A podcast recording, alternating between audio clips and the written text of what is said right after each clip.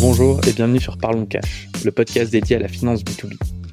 Chaque semaine, je prends 45 minutes avec des experts passionnés pour décortiquer un sujet sur le thème de la finance. Ma promesse, c'est de te délivrer un concentré de valeurs, de ressources et de conseils actionnables que tu vas pouvoir implémenter dans la semaine au sein de ton business. Que tu sois entrepreneur, salarié, freelance, l'idée c'est qu'on fasse ensemble des finances de ta boîte, ton futur levier de croissance. Pour ça, je vais aller à la rencontre de gens qui sont sur le terrain. Des fondateurs, des DAF, des comptables, des investisseurs.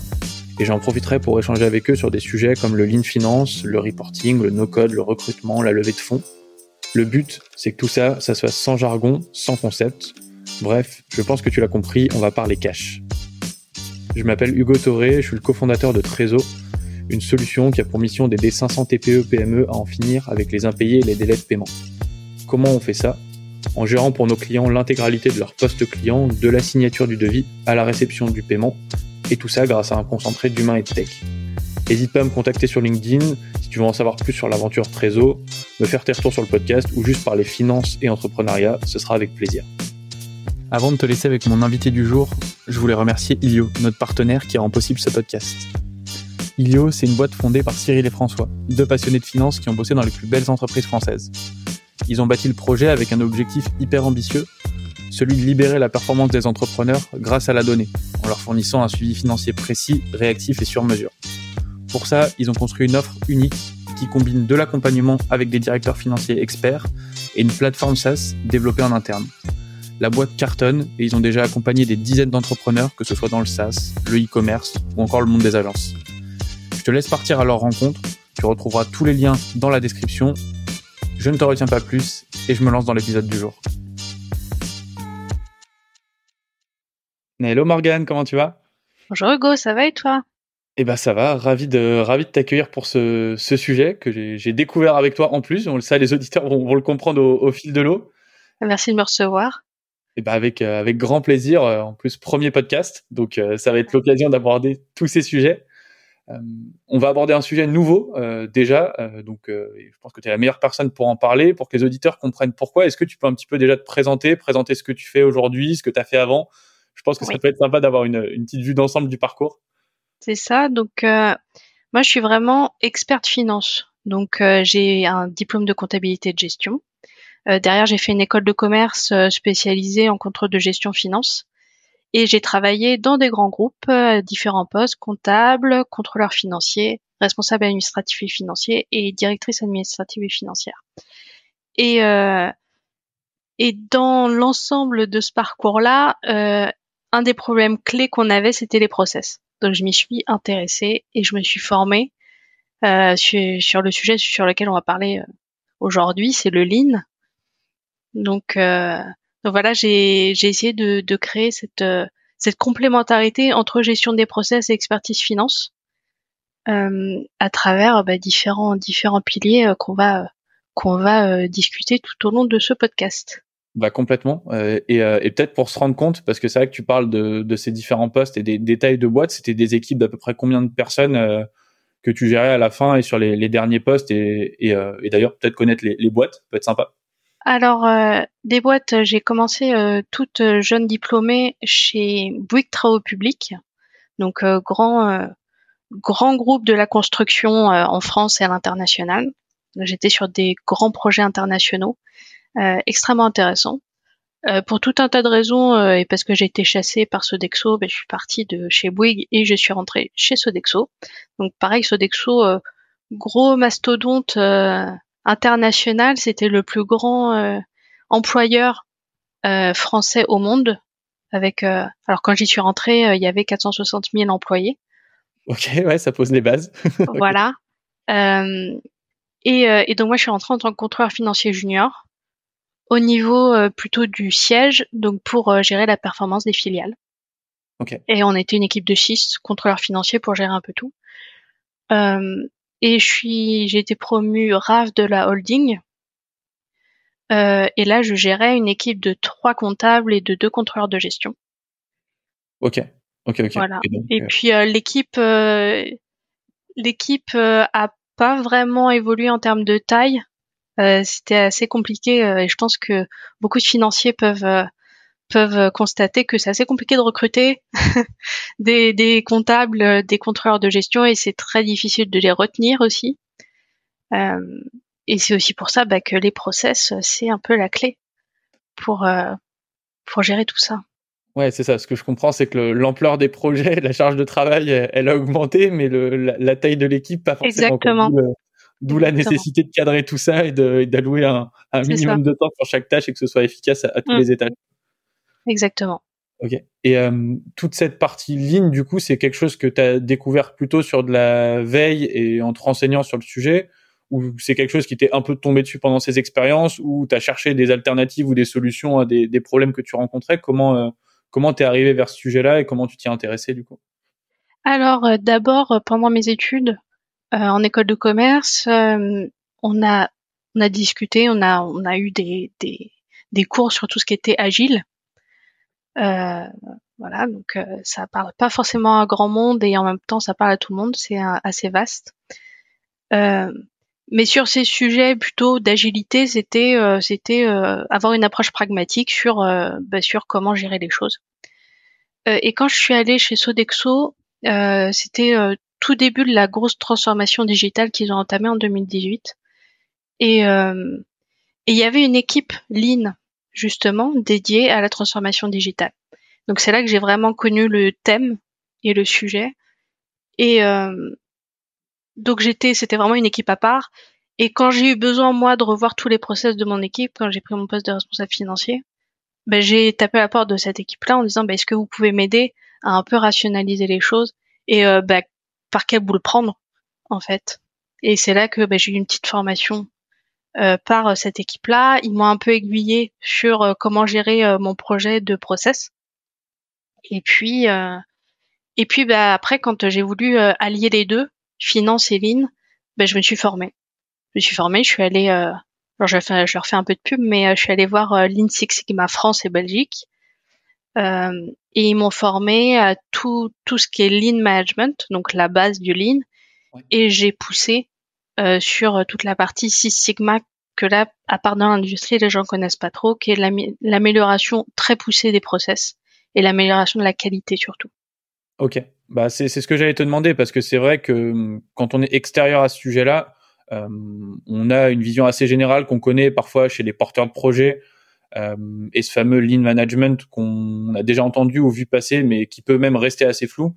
Euh, on le connaît aussi dans un écosystème différent, plutôt startup sur la partie lean startup parce qu'il y a eu beaucoup de boulot qui a été fait sur le sujet dans la manière de développer une boîte et de la passer de 0 à 1. Euh, donc j'imagine que le socle dont tu parles, c'est celui-là. C'est ça. Et sur la partie finance, là par contre, c'était euh, un océan bleu, entre guillemets, où il y a peut-être moins de recherche, moins de travail qui avait été fait, surtout au moment où, où tu as commencé à t'y intéresser, donc c'est 2018-2019. C'est ça. Bah, en fait, c'est-à-dire que le lean, dans l'esprit de beaucoup, euh, c'est euh, uniquement euh, de l'industrie. Industrie et pharmaceutique, globalement. c'est, bah, ça vient de Toyota.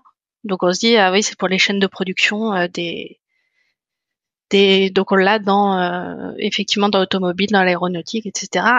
Mais en fait, on s'y intéresse pas forcément dans les fonctions support. Alors que le lean, c'est des gains d'efficience. C'est éliminer les gaspillages, et éliminer surtout les gaspillages de ressources, donc de temps, de matières premières et de compétences. Parce qu'on a euh, beaucoup de personnes qui sont euh, très compétents et on leur fait faire des tâches qui n'ont aucune valeur ajoutée. Et là, c'est gaspiller leurs compétences. Donc le lean, en fait, c'est euh, ça a beaucoup de sens quand tu le regardes comme ça et tu te dis, bah, je vais l'utiliser dans une fonction finance, dans une fonction support pour bah, pour éliminer tous les gaspillages. Moi, j'ai l'exemple sur lequel j'ai travaillé au tout début, quand j'ai commencé à faire du lean, c'était sur euh, les fournisseurs. On payait nos fournisseurs systématiquement en retard. Et euh, bah, la question c'est pourquoi? Donc déjà c'est parce que bah, le process n'était pas bien défini. Euh, il y avait très peu de process amont, c'est-à-dire qu'il n'y avait pas de, il y avait pas de prise de commande. Il n'y avait pas, en fait, on recevait les factures et, euh, et euh, la compta devait se débrouiller de savoir euh, à quel département ça appartenait, qui devait valider, etc. Donc en fait, avoir une approche lean, c'est revoir bout à bout les, ce process-là et savoir où on perd du temps, où on peut en gagner et comment on peut payer enfin nos fournisseurs dans les délais. Ok, ouais, c'est ça. C'est déjà c'est important de, de, le présenter comme ça, je trouve, parce que tu le rallies à quelque chose de très pragmatique. C'est ça. On n'est pas sur quelque chose de flou, d'abstrait. Et en plus, sur la partie finance, tu as très souvent l'enjeu un peu sous-jacent de ROI, de OK, oui. je vais mettre une action en place, mais qu'est-ce que ça va me rapporter ou qu'est-ce que ça va me permettre d'économiser? Donc là, au moins, c'est beaucoup plus clair. Et ce que j'aime bien aussi, c'est que tu casses l'image qu'on peut avoir du lean à cause de ce que tu disais, le fait que ce soit présent dans la partie automobile, industrie de euh, on est là pour couper. On va couper des coûts des gens, qui est l'image un peu euh, qu'on peut en avoir de loin et le, côté négatif qu'on peut lui prêter. Là, c'est pas ce que tu dis, c'est plus on va valoriser un peu l'existant, ce qui est déjà là, l'optimiser, que ce soit pour les gens ou pour les tâches. Oui, et puis on se rend compte en finance que ben, recruter c'est compliqué, garder les gens c'est compliqué. Et en fait, on n'est pas là pour éliminer des postes parce qu'on n'a déjà pas assez de ressources on a déjà pas assez de main d'œuvre, donc on va pas s'amuser à les enlever. Euh, par contre, pour garder les talents, il faut que le travail soit intéressant. Et pour qu'il soit intéressant, il faut que les tâches qui n'ont aucune valeur ajoutée, qui peuvent être automatisées, soient automatisées. Pour faire l'automatisation, bah, il faut que le process soit clairement défini. Tu automatises pas quelque chose qui n'existe pas. Donc, euh, donc tu définis clairement le process. Une fois que tu l'as clairement défini, bah, tu peux rentrer dans des outils euh, type euh, UiPath par exemple pour euh, tout ce qui est euh, robotisation RPA. Et, et là, bah, tu peux le faire en citizen developer. Donc, en tant que contrôleur de gestion, que comptable, tu peux utiliser cet outil-là. Et ça va te faire du pas à pas. Tu mets vraiment chaque étape que tu fais dans ton process, tu vas le rentrer pour que le robot puisse le faire tout seul. Et donc, bah, faut que le process, tu le définisses, faut que tu élimines tous les gaspillages qui ne peuvent pas être automatisés. Parce que finalement, euh, faire signer une feuille de papier sur le coin d'un bureau, bah, tu l'automatises pas. Enfin, tu peux l'automatiser quand tu te dis, bah, je digitalise cette partie-là. Oui, c'est ça. C'est le, meilleur moyen de savoir si tu peux automatiser une tâche ou la supprimer ou la rendre plus efficace. C'est déjà prendre conscience qu'elle est là, savoir le, un peu le funnel dans lequel elle, elle s'intègre.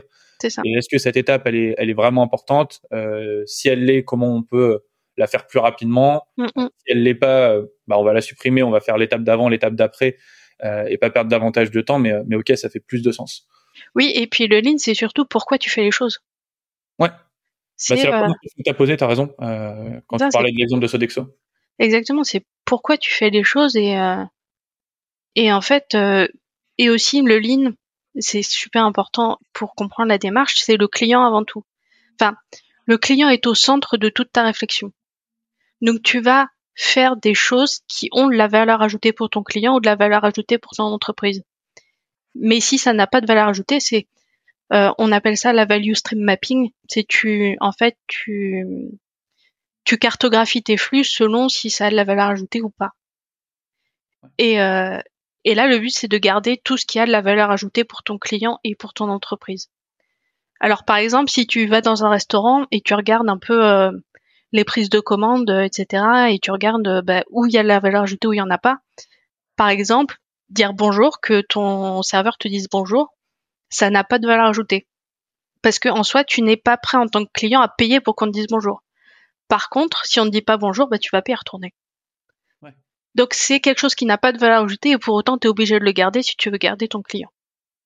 Oui, c'est ça. C'est bah, d'où l'intérêt de réfléchir en funnel entre guillemets. Si par exemple ton objectif qui est tout au bout, c'est euh, avoir un client qui revient plus d'une fois dans mon restaurant, bah là, si je remonte la chaîne, le bonjour il est hyper important parce que je, ça fait partie de la manière, de l'accueil, de l'expérience et c'est ce qui va contribuer à le faire revenir quoi. Exactement.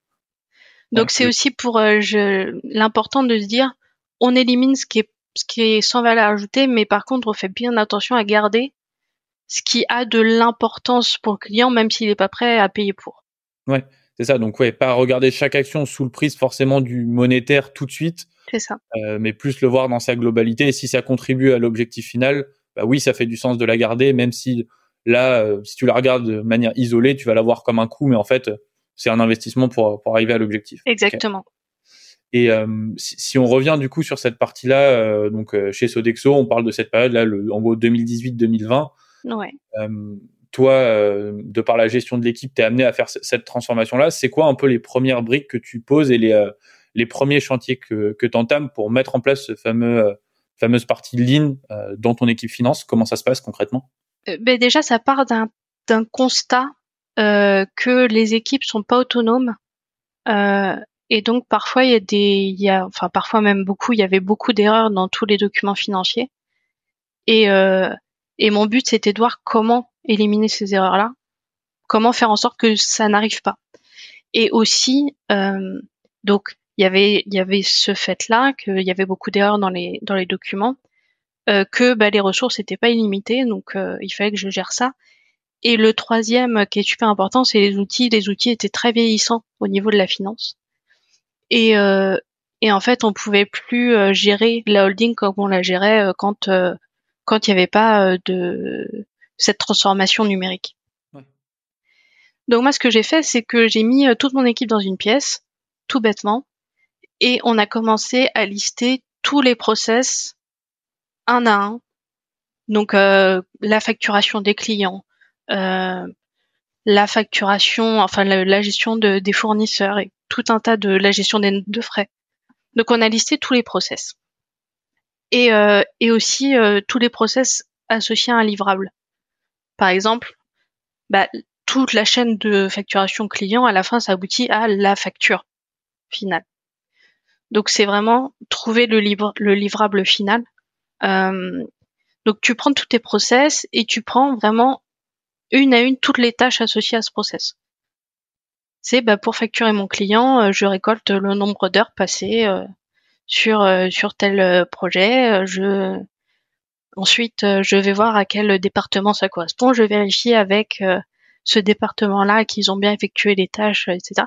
Donc c'est aussi super important de voir ce, cet exercice-là de lister les process et les tâches, pas sous un angle juste ton département.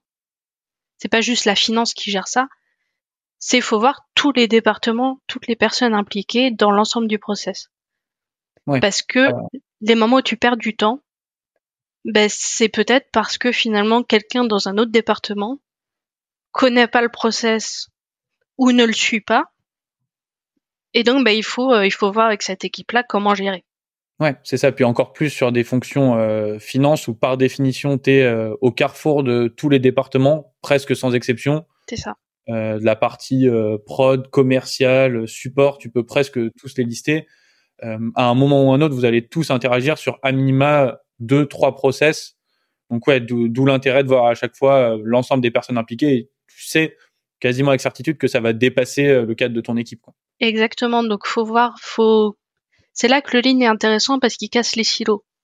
Si on n'est plus en silo, on fonctionne vraiment en équipe, en business partner, comme on aime le dire en finance. Euh, c'est vraiment, on accompagne l'ensemble d'un processus et pas juste un département. Et une fois que tu as listé tout ça, en fait, tu as listé tes process, tes tâches, euh, tu as associé le temps euh, que tu prends pour faire chaque chose. Donc ça, c'est euh, à la louche. Hein, tu vas pas prendre un chronomètre et puis euh, être à côté de tes équipes pour, euh, pour voir combien de temps ils mettent. Et tu regardes à peu près combien de temps ça prend. Et ensuite, tu regardes les points de douleur. C'est quels sont les process qui bah, qui ont un impact qui ont un impact extrêmement important et, euh, et qui te pénalise le plus. Donc typiquement, comme je le disais, euh, sur les fournisseurs, si on les payait systématiquement en retard, bah, c'est très problématique. Donc c'était un point de douleur très important à gérer. Et ensuite, pour chaque, euh, une fois que tu as, voilà, un peu ta liste, quels sont les process les plus douloureux, tu regardes là, est-ce que tu vois des solutions à mettre en place et quels sont les gains possibles? En temps ou en argent. Euh, et voilà, ça te fait un petit peu une matrice euh, à critères. C'est euh, qu'est-ce qui est le plus douloureux, qu'est-ce qui est le plus, qu'est-ce qui est, pardon, qu'est-ce qui a une solution simple à mettre en œuvre et quels sont les gains les plus importants. Et tu vas te concentrer sur cela. Bah c'est oui, c'est en termes de priorisation, ça pour le coup, et c'est vrai que ça fait vraiment penser à une partie gestion de projet. Oui. Euh, comment j'organise mes tâches, comment je les priorise, bah là au moins tu as trois critères simples, clairs, euh, et ça permet d'accorder tout le monde parce que toi aussi tu avais un enjeu d'animation d'équipe. Bah pourquoi on commence par celui-là euh, Pas parce que cette personne-là, on a envie de la soulager avant les autres, mais parce que c'est ce qui va tous nous enlever euh, 4 heures de travail par semaine et par collaborateur. Donc on commence par cette thématique-là. C'est ça, et puis on est sur de la création de valeur. Qu'est-ce qui va créer de la valeur pour mon entreprise? Et créer de la valeur pour l'entreprise, parce que généralement la valeur ajoutée pour l'entreprise, c'est euh, c'est euh, tout ce qui est administratif, euh, gérer les obligations légales, etc. Parce qu'on n'a pas le choix, il faut le faire. Mais qu'est-ce qui va aller dans ce sens-là, soulager euh, un maximum cet aspect-là Et là, dans le cadre de, de mes différentes formations, j'ai eu l'occasion d'aller chez Decathlon. Okay. Et chez Decathlon, dans la partie finance, ils ont une équipe dédiée justement à l'automatisation des processus. Donc ils font énormément de RPA et ils utilisent d'autres outils. Okay. Et leur point. Euh, excuse-moi, je te coupe. Euh, peut-être qu'on se fait une petite interruption sur RPA. Ça parlera peut-être à certains DAF, euh, mais peut-être pas à tous les, les fondateurs. RPA, c'est robotique, robotic process automation. C'est l'automatisation des processus avec un petit robot. Bon, voilà, c'est fait. Je t'embête, Voilà. mais je pense Non, non, que t'as raison. Euh, t'as comme raison. tout le monde est au, au même niveau, mais c'est vrai que quand on parle d'automatisation, c'est euh, on parle de la même chose. Euh, mais euh, mais c'est hyper intéressant. En plus sur Decathlon, on sait qu'ils sont ils sont connus pour plein de pans sur la partie que ce soit culture d'entreprise, on le sait. Oui. Mais euh, mais aussi beaucoup euh, la gestion des, des collaborateurs et des tâches en interne. Donc c'est bien de le voir sous un prisme un prisme finance. Et ok, donc du coup ça c'était dans le cadre de la formation où tu avais entre guillemets un atelier euh, à ciel ouvert où vous avez pu voir comment ça se passait dans, le, dans la boîte, c'est ça? Bah là, c'est euh, c'est parce que j'ai je me suis formée aussi à la transformation digitale. Euh, et dans ce cadre-là, j'étais avec euh, le directeur comptable de Decathlon, Ok. Monde. Euh, et donc voilà, je lui ai demandé si je pouvais passer une journée avec ses équipes pour voir un peu comment ça fonctionnait. Donc euh, donc c'était une très bonne opportunité. Et ce qui était très intéressant, c'est de voir que bah déjà, comme tu disais, la culture d'entreprise fait qu'ils sont toujours dans l'innovation. C'est pas juste de l'innovation produit, c'est aussi de l'innovation dans leur façon de travailler. Et le, les équipes que j'ai vues, euh, c'est vraiment, ils vont choisir les projets d'automatisation qui apportent de la valeur à Decathlon. Mm. C'est leur principal mot d'ordre. C'est est-ce que ça apporte de la valeur ou pas? Est-ce que, euh, par exemple, si tu automatises quelque chose qui te prend que une heure par mois et euh, et tu vas peut-être te réduire euh, à 30 minutes, bah en fait, euh, le temps passé à, à améliorer la chose, ça n'a pas d'intérêt quoi. Ouais, c'est ça. C'est bah, c'est vrai que c'est un bon warning parce que ça permet de t'éviter la partie euh, automatisation un peu à tout craint et on, on veut tout ça. automatiser. Euh, déjà, t'évites cet écueil avec l'approche dont tu parlais, à savoir toujours questionner le pourquoi on le fait. Oui. Euh, c'est la première chose. Et en plus, là, tu as une, une logique qui est beaucoup plus cartésienne de si on passe plus de temps à l'automatiser que ce que ça va nous faire gagner, bon, on est on est loin d'être sur un chantier prioritaire. Quoi. Et c'est toute la logique du lean aussi. C'est-à-dire que euh, il y a toujours ce, cette balance entre euh, ce que je perds à rien faire ou ce que je gagne. vois.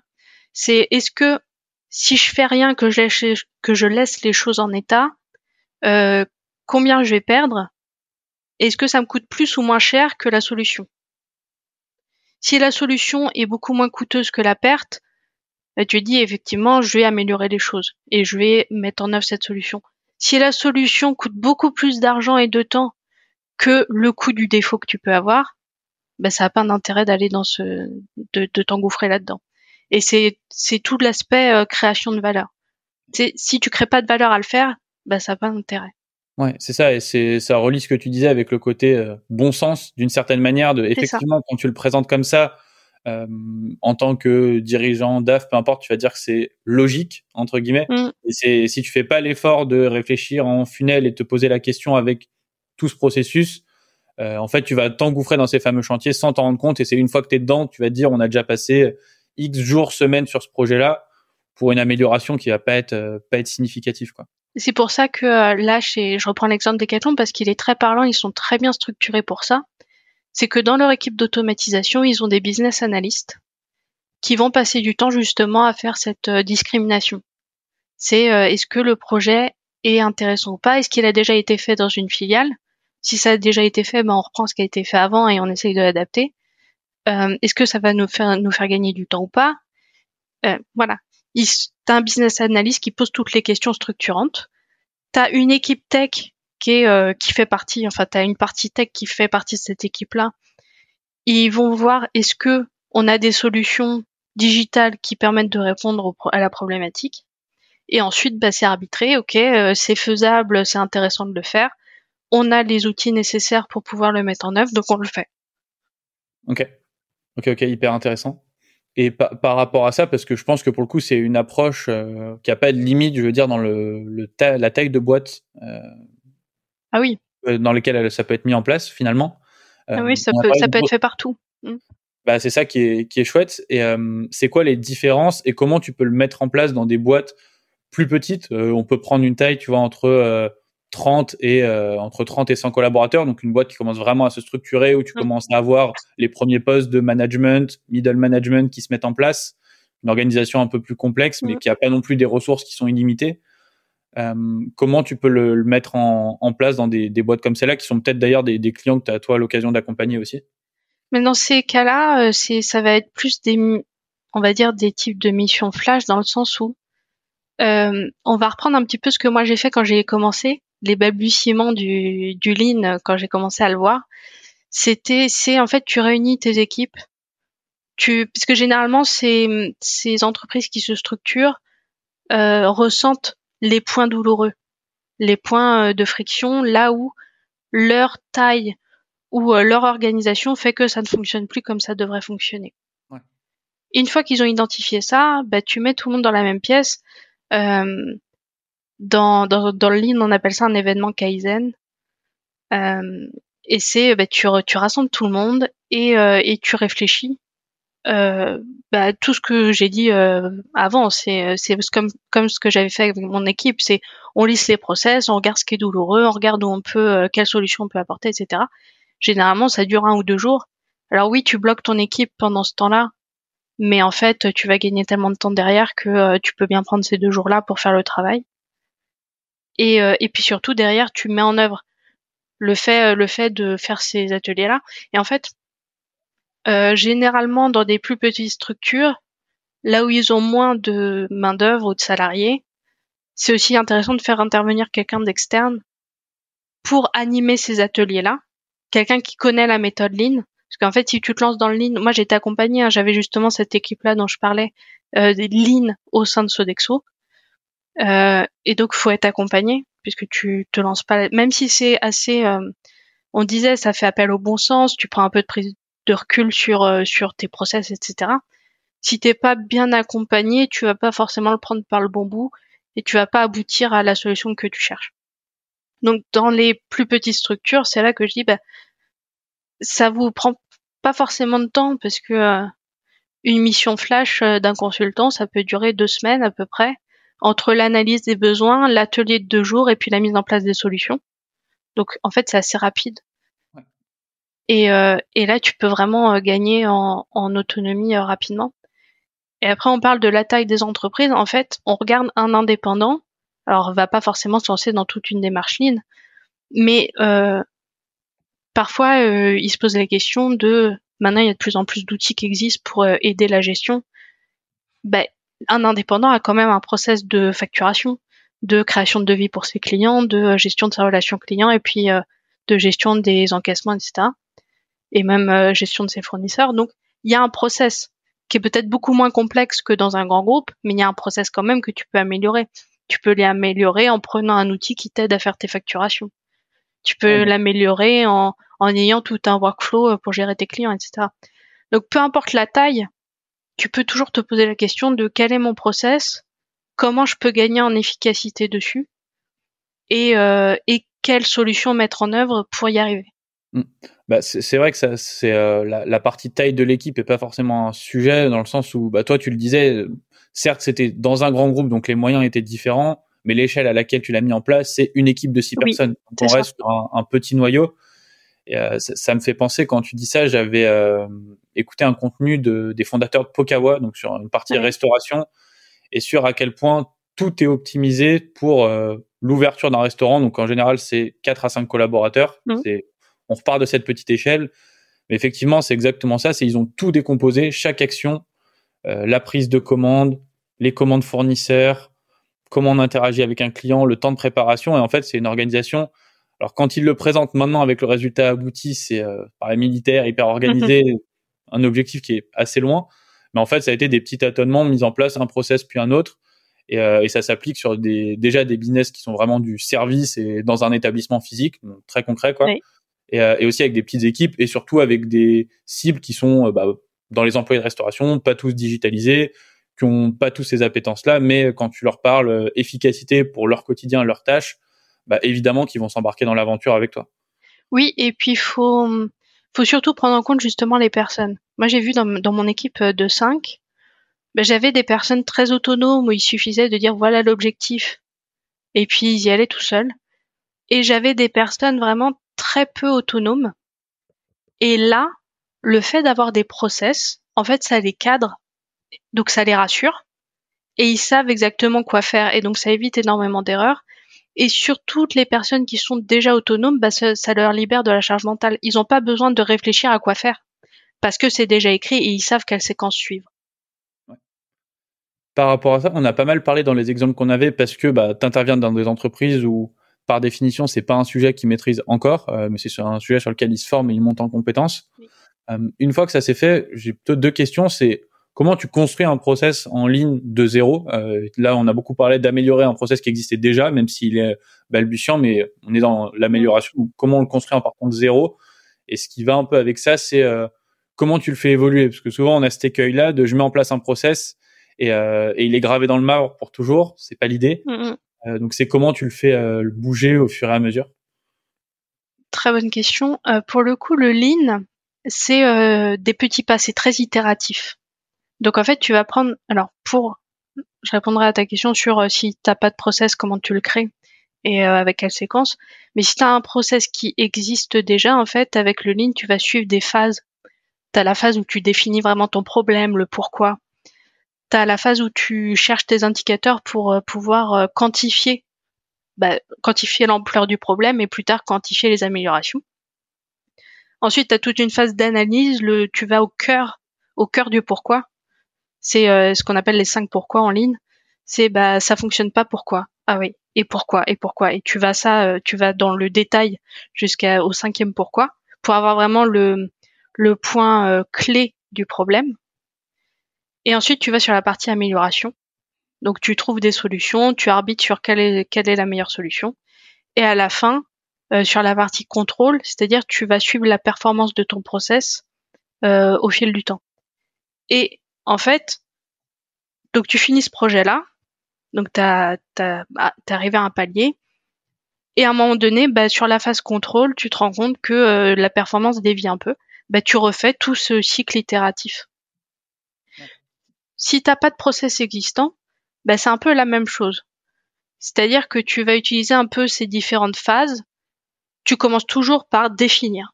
Tu définis le champ d'action, tu définis le besoin de manière très spécifique. Ensuite, tu toujours la mise en place du système de mesure pour être capable de quantifier ton besoin et aussi de voir son évolution. Et tu as la phase euh, bah, de, de mise en place, là pour le coup, c'est pas mise en place de la solution, mais mise en place du process. Et tu as ta phase de contrôle à la fin où tu suis au fil de l'eau la performance. Ouais. donc ce qu'on retrouve là pour le coup, c'est ce que tu disais, hein. il y a des invariants que tu retrouves dans tous les modèles lignes, que ça s'applique à la finance, management, gestion ah de projet, etc. Et c'est cette fameuse idée de à chaque fois on est dans des boucles, euh, on n'est pas dans des cycles, on est dans une boucle. Donc à chaque fois que tu arrives au bout, tu vas pouvoir repartir de l'étape initiale pour améliorer ce que tu as déjà créé ou ce que tu as commencé à mettre en place. Donc euh, ce que tu disais, repartir de définir ce pourquoi on l'a fait. Est-ce que l'outil euh, ou le, le KPI, donc le, le chiffre qu'on souhaite euh, mesurer, est-ce qu'il est pertinent, est-ce que c'est le mm. bon, et ainsi de suite quoi. Donc c'est là que tu vas améliorer le, la solution. Ok. Exactement. Ok, ok. Et donc, bah, du coup, ça fait, euh, on a un peu aussi cette impression, je trouve, de poupée russe. Je commence par euh, une étape, la deuxième, la suivante, et la suivante n'a pas de sens tant que j'ai pas fait celle qui vient avant. Et, j'ai l'impression que la dernière, c'est l'outil. Euh, finalement, c'est un peu le bras droit, c'est celui qui va t'aider. à quel moment ça intervient? Comment tu les choisis du coup Parce que c'est ce qui va t'aider à, à mener tout ça à bien? Oui. Alors les outils, généralement, tu choisis un outil parce que tu réponds à un besoin en théorie. Donc le fait d'avoir fait tout ce travail-là de, de définition d'un process, donc c'est vraiment définition d'un process vient en amont. de toute mise en place d'outils. C'est tu définis pourquoi tu fais les choses, quels sont tes vrais besoins, etc. Tu, si l'outil n'existe pas, tu vas essayer de trouver ton processus cible, c'est-à-dire comment je veux que ça fonctionne une fois l'outil mis en place. Une fois que tu as ça en tête, tu vas essayer de sélectionner bah, l'outil qui correspond le mieux aux besoins que tu as définis. Et c'est là que euh, c'est là que parfois le bas blesse un peu, c'est-à-dire que les outils qui sont packagés répondent pas forcément strictement à ton besoin. Donc euh, donc c'est là qu'il faut aussi euh, être un peu ingénieux et là on l'a de plus en plus avec les ERP en mode SaaS. Là je pense à SAP à SAP for HANA qui est la nouvelle version de SAP pour toute la partie finance. et là c'est des blocs SaaS sur lesquels tu peux plus faire de, de customisation à l'extrême parce qu'en fait, les mises à jour prendront pas tes customisations. Ouais. Donc tu vas perdre énormément d'argent à customiser pour les besoins de ton business et cette customisation va pas évoluer au fur et à mesure que l'outil va évoluer. Donc en fait, tu vas perdre tout le bénéfice de l'avoir fait. Et c'est là que tu te, une fois que tu as vu les limites de l'outil que tu veux choisir, et eh ben tu regardes, ok, comment ça s'imbrique dans mon process, dans mon process cible. T'oublies jamais tes besoins et tu regardes comment tu peux faire coïncider les deux. Et généralement, là, je pense, euh, bah, l'exemple que je prends de SAP, bah, il y a certaines entreprises qui disent ah ouais mais moi je peux pas me passer de telle chose, tel élément c'est vraiment essentiel pour mon business. Pour autant SAP le prend pas en charge. Bah dans ce cas tu vois si tu peux pas mettre un petit robot qui fait le lien entre ce que tu as dans ton entreprise et ce que SAP peut faire. Dans tous les cas, tu essayes d'automatiser et de gérer ton process de la manière la plus efficiente possible. C'est vrai que la partie euh, dont tu parles est de plus en plus, hein, euh, tu as, des outils qui fonctionnent, qui sont ce qu'on appelle modulaires, donc avec des briques ça. Euh, que je vais pouvoir choisir. Et effectivement, on va pas maintenant forcément m'imposer un outil, mais tu vas pouvoir prendre une fonctionnalité et uniquement celle-là chez SAP et après compléter avec, ça peut être un outil que tu as développé en interne, euh, mm. un autre SaaS qui est beaucoup plus pertinent par rapport à ton secteur d'activité, ta manière de travailler, ta manière de, de pricer. Euh, et effectivement, maintenant, tous ces outils, euh, sans employer trop d'acronymes, mais ont des API, donc en fait des petits connecteurs qui leur permettent de fonctionner ensemble. C'est ça. L'idée, c'est de trouver ta suite d'outils qui va te permettre de coller au mieux aux besoins et aux process que tu as mis en place pour y répondre. Exactement. C'est ok. Et par rapport à ça, j'avais une, une question. C'est vrai qu'on a parler de plusieurs tailles de boîtes, euh, des grandes dans lesquelles tu as démarré, des plus petites dans lesquelles euh, que tu aides aujourd'hui euh, dans la mise en place d'une approche lean. Est-ce que tu arrives à quantifier, même si j'imagine que ça varie, un horizon de temps à partir duquel tu peux voir les, les premiers résultats d'une action de mise en place? Ça peut être tout un pôle que tu revois au niveau des process ou même d'un process en particulier. Tu as des résultats à quel horizon de temps? Est-ce qu'on parle euh, en jours, en semaines, en mois euh, pour se rendre compte? Ben, Je dirais que ça dépend. Ça dépend euh, parce que en fait, quand tu l'avantage d'un projet Lean, généralement, quand tu commences, tu commences par des ce qu'on appelle des quick wins, c'est-à-dire des ou des low hanging fruits, des, des fruits qui sont bas sur l'arbre que tu peux facilement attraper. c'est-à-dire que tu vas t'intéresser à ce qui fait le plus mal dans l'entreprise, les points de douleur les plus importants, et ce que tu vas pouvoir améliorer le plus rapidement possible. Donc je parlais tout à l'heure des missions flash de deux semaines où en, travaillant un peu avec les équipes sur place, bah, tu peux arriver à des résultats assez rapides. Et là, ça se compte, ça se compte, ouais, à la fin des deux semaines, je pense que tu as déjà euh, un retour euh, assez intéressant. Et après, bah, tu as des projets beaucoup plus complexes et beaucoup plus longs et là, parfois, bah, tu vas pas avoir les retours tout de suite ou ça va pas être des retours euh, forcément quantifiables. C'est-à-dire, euh, tu vas pas forcément gagner en énormément de temps, tu vas pas forcément gagner de l'argent dessus. Par contre, tu vas gagner en qualité, en sérénité. Et ça, c'est moins quantifiable, mais c'est très important. Surtout quand tu parles de bien-être des salariés au travail, bah, le fait d'améliorer leur quotidien, même si bah, ça rapporte pas des sous à l'entreprise, bah en fait si ça, ça en rapporte parce que bah, ils vont rester. Et euh, t'évites le coût du remplacement par exemple. Euh, t'évites le coût des arrêts maladie parce qu'ils en ont marre de faire euh, des tâches répétitives qui servent à rien. Euh, voilà c'est en fait tu peux voir des bénéfices court et long terme qui sont moins quantifiables mais qui sont tout aussi importants. Ouais, ouais, bah toutes les, ouais, les fameuses économies de ce qu'on met derrière souvent le gros mot de coûts cachés. Euh, donc, euh, tous les coûts indirects de euh, sa productivité, son bien-être, quel point il est impliqué sur les projets. ne serait-ce que même tu peux avoir des pôles aussi où ça se mesure à quel point je lui laisse du temps et de l'espace pour apporter des nouvelles choses, de la créativité, etc. Et ça passe, ça passe aussi par là. Ok. Exactement.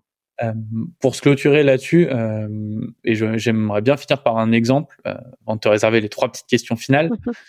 c'est est-ce que tu as un projet en tête? Ça peut être dans une des boîtes, donc notamment Sodexo, la dernière, avec une approche in, ou une des boîtes par lesquelles tu es passé, où tu peux partager un process qui a été mis de bout en bout, pourquoi pas sans nommer la boîte, et les, gains qui ont été obtenus au final.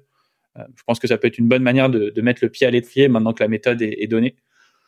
Et tout à fait. Ben, je vais prendre, euh, je vais prendre la gestion des. Quand j'étais euh, chez Sodexo, on va nommer la boîte. Hein, euh, au niveau de la holding, le gros travail de la holding, c'était une holding pour que tout le monde soit bien clair là-dessus, ne peut pas garder de coûts en interne. C'est-à-dire que tout doit être facturé à ses filiales. Donc, le gros sujet, c'était bah, comment refacturer. Enfin, il y avait tout un tas de, de process plus ou moins défini sur comment on, répartit les coûts dans chaque filiale, etc. Donc le fait d'avoir fait un process lean, d'avoir bien listé euh, tous les, toutes les tâches faites pour arriver à facturer les filiales, euh, moi je sais que mes équipes passaient plus de deux semaines par trimestre à gérer ces refacturations. Donc c'est énorme. Euh, et, et ben, parce que c'était trois personnes sur deux semaines qui faisaient que ça. Et en fait, le fait d'avoir revu un peu les process, d'avoir euh, bien défini bah, pourquoi notre besoin, euh, comment on refacture, comment clarifier aussi auprès des filiales, parce qu'il y avait beaucoup de services après-vente de pourquoi vous nous refacturez ça, c'est pas possible, et on était obligé de trouver des justificatifs. Euh, là, le fait de bien cadencer les choses et de bien cadrer, et puis de le faire surtout au fil de l'eau, bah, ça a permis de, gagner plus d'une semaine en temps de traitement. Donc, voilà un peu les bénéfices qu'on peut avoir euh, d'une approche lean euh, sur, euh, sur un process en particulier. Et puis ce qu'on disait, donc ça, à chaque fois, c'est des effets composés. Donc tu mets ce temps-là par personne, par trimestre. Donc après, à chaque fois, c'est exponentiel et tu vas l'ajouter à tous les autres chantiers que vous avez menés en parallèle. Ça, c'est un process, Exactement. une personne et, après, évidemment, c'est des effets composés sur tous les autres. Exactement génial. Bon, en tout cas, je pense qu'il n'y a pas d'excuse pour passer à l'action maintenant, que ce soit une petite boîte, une grosse boîte, une boîte qui a déjà démarré euh, le chemin ou qui l'a qui l'a pas encore fait. C'est ça. Et toutes les cartes sont, données. Euh, je voulais te poser bah, deux petites questions. Il y en a une qui est une grande réussite professionnelle à laquelle tu as déjà commencé à répondre. J'en prends une autre du coup, euh, qui est un peu liée à tout ça, euh, et à tous ces sujets de formation et de montée en compétences. C'est si tu t'arrivais sur le marché aujourd'hui, peut-être sur une fonction finance, sans avoir les compétences que tu as maintenant, ce serait quoi le sujet sur lequel tu te formerais en priorité pour démarrer? En priorité, ce serait sur la data, sans aucun doute, parce que maintenant, ben, on peut rien faire sans. Je vois euh, des data analystes qui attendent la donnée avec impatience avant de pouvoir la traiter. Donc en fait, la data, tu peux pas t'en passer et sa qualité est un sujet partout. je pense qu'on a vu passer énormément de posts LinkedIn, énormément de webinaires sur la qualité de la data donc euh, se former à savoir la traiter, l'analyser euh, et s'en servir, c'est je pense essentiel maintenant. Ouais, avec cette idée que du coup, tu plus, euh, comme tu disais, dépendant d'une personne ou d'une expertise, mais que toi, tu vas monter en compétence dessus, déjà pour avoir des échanges hyper pertinents avec ces personnes-là, et aussi tout simplement pour maîtriser le sujet, pour, pour tes tâches à toi, déjà. Oui, et puis pour gagner en visibilité, en fait, à partir du moment où tu, tu sais comment la traiter, bah, tu vas pouvoir en tirer énormément d'informations qualitatives pour les prises de décision, pour faire des tableaux de bord pertinents, pour tout un tas de choses. Ouais, ça fait beaucoup de, ça fait beaucoup de bonnes raisons. Oui. Ok. Euh, la deuxième question, c'était euh, le conseil que tu as reçu, euh, qui t'a le plus fait progresser. Et du coup, je, je, vais même prolonger avec celui-là, c'est celui que tu donnes le plus aujourd'hui quand tu interviens dans des boîtes. Donc, je te laisse répondre dans l'ordre que, que tu souhaites en fonction de ce qui te vient en, premier. Bah, d'abord, d'abord le conseil qui m'a fait le plus progresser, en tout cas qui a fait mûrir ma réflexion, c'était j'ai discuté avec une experte Lean où j'ai expliqué mon super contente tout mon tout mon projet de je gère les process en finance, c'est génial. Et elle me dit bah oui mais le lean c'est pas ça. Donc je suis un peu tombée de ma chaise et elle me dit le lean c'est le client au cœur de toutes les préoccupations. C'est pas un process, c'est pas une équipe, c'est pas un département, c'est le client. Et à partir du moment où on a bien cet état d'esprit là de se dire le client est au cœur de mes préoccupations, bah, tout découle. C'est-à-dire que tu vas faire en sorte que ces salariés soient bien pour qu'ils puissent servir le client au mieux.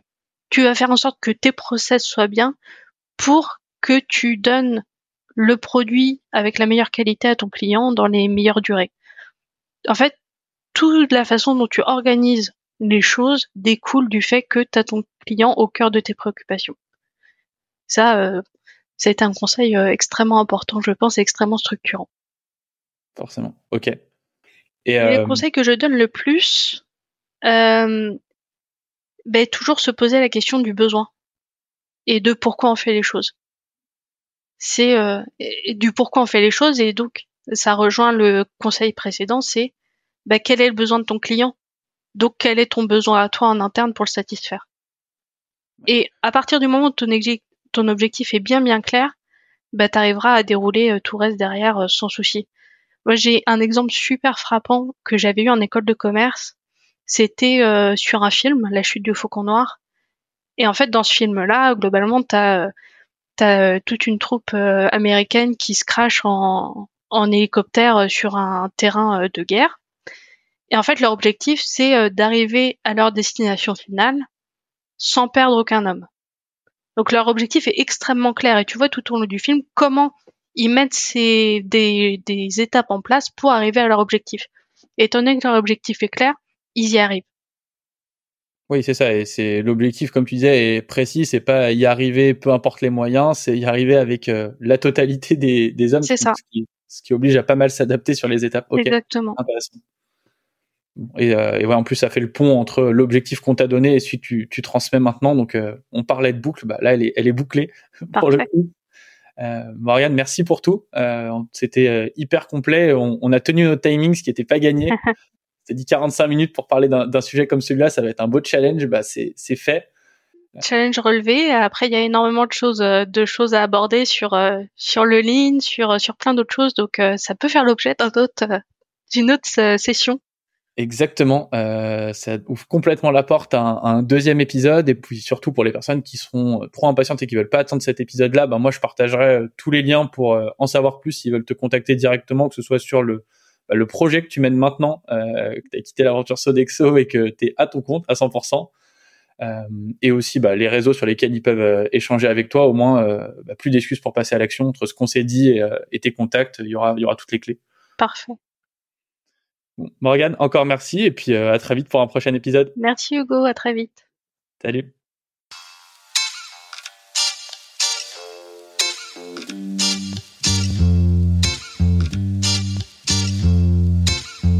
On arrive déjà au terme de cet épisode. Je te remercie de l'avoir écouté jusqu'au bout et j'en déduis que si tu es encore avec moi, c'est que cet épisode t'a plu.